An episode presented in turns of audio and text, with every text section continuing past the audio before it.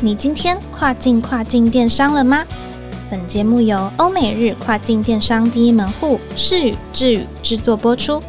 在这个节目里，你即将听到最新、最专业的欧洲、美国、日本跨境电商资讯，以及由跨境专家分享的各种有趣电商营运故事。每周一个新主题，带你跨境跨境电商。各位听众朋友，大家好，我是 Doris，欢迎收听跨境跨境电商。日本乐天卖家在开通账号的时候，一定都会阅读相关的平台规范守则，尤其是一些商品标示、刊登页面的文案以及促销优惠的设定，一定要熟记这些规定，才不会引来不必要的麻烦。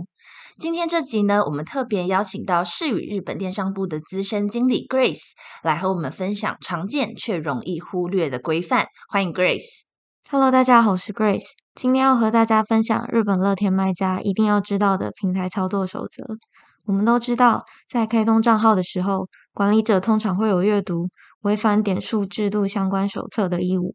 相信卖家对几个常见需要遵守的事项都不陌生吧？如不实的优惠标示、夸大功效的商品贩售文言、促进买家留评的不当买收行为等。那我们在营运账号的过程中，平台政策也会不断的更新，有一些追加订定或增修的规范，我们没有办法都能够及时掌握。那么今天我整理了几个常见却容易忽略的规则，来和各位听众朋友分享。那首先第一个问题。早鸟优惠是否有明定的期间呢？早鸟优惠的话，通常在活动开始前两周是属于早鸟期间。举例来说，如果我们今天有一档在十月二十一号开跑的活动，那么我们在提前两周，十月六号前的期间都可以标示为早鸟优惠、早鸟价格。那这边需要注意的是，我们在售价设定上。早鸟期间的售价设定必须小于通常时候以及活动期间的贩售价格。接着是我们常看到的期间限定优惠，通常若以此为号召的活动，哪些做法将被视为违规呢？那标示期间限定内容包含酷泵的发行、折价、点数变倍等，都是标示期间限定优惠。这边有几个要点，卖家们一定要特别注意。如果今天想要在一个期间限定活动结束后，接着试出另一档期间限定的折扣，必须间隔与前一档优惠期间相同的天数。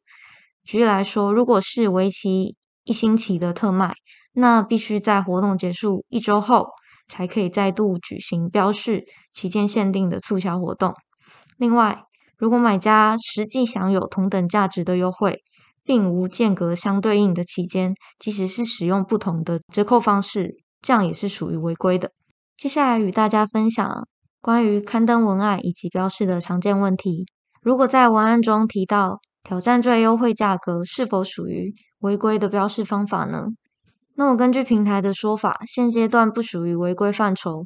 如果想以特别价格、库存出新价格等文字呈现，建议至后台设置。二重价格最为保险以及直观，那最差也需要呈现对照来源，避免游走在灰色地带。那么最后是买家卖家都很常碰到的问题，我们在一些产品上会看到有机的标示，那这需要什么样的认证呢？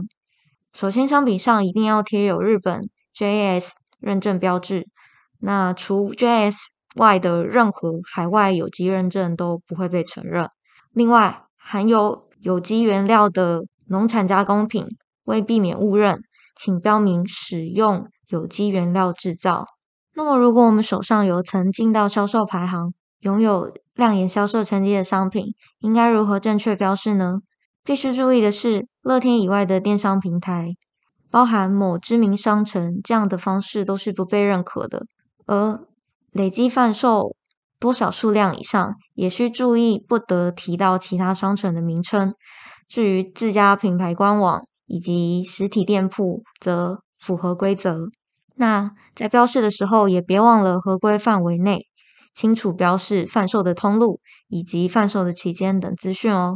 以上就是我今天的分享啦。那我是 Grace，我们下次再见喽，拜拜。好的，非常谢谢 Grace 的分享，希望大家都能有所收获。最后也别忘了每周二早上八点钟准时收听跨境跨境电商，让我们带你跨境跨境电商。我是 Doris，我们下周再见喽，拜拜。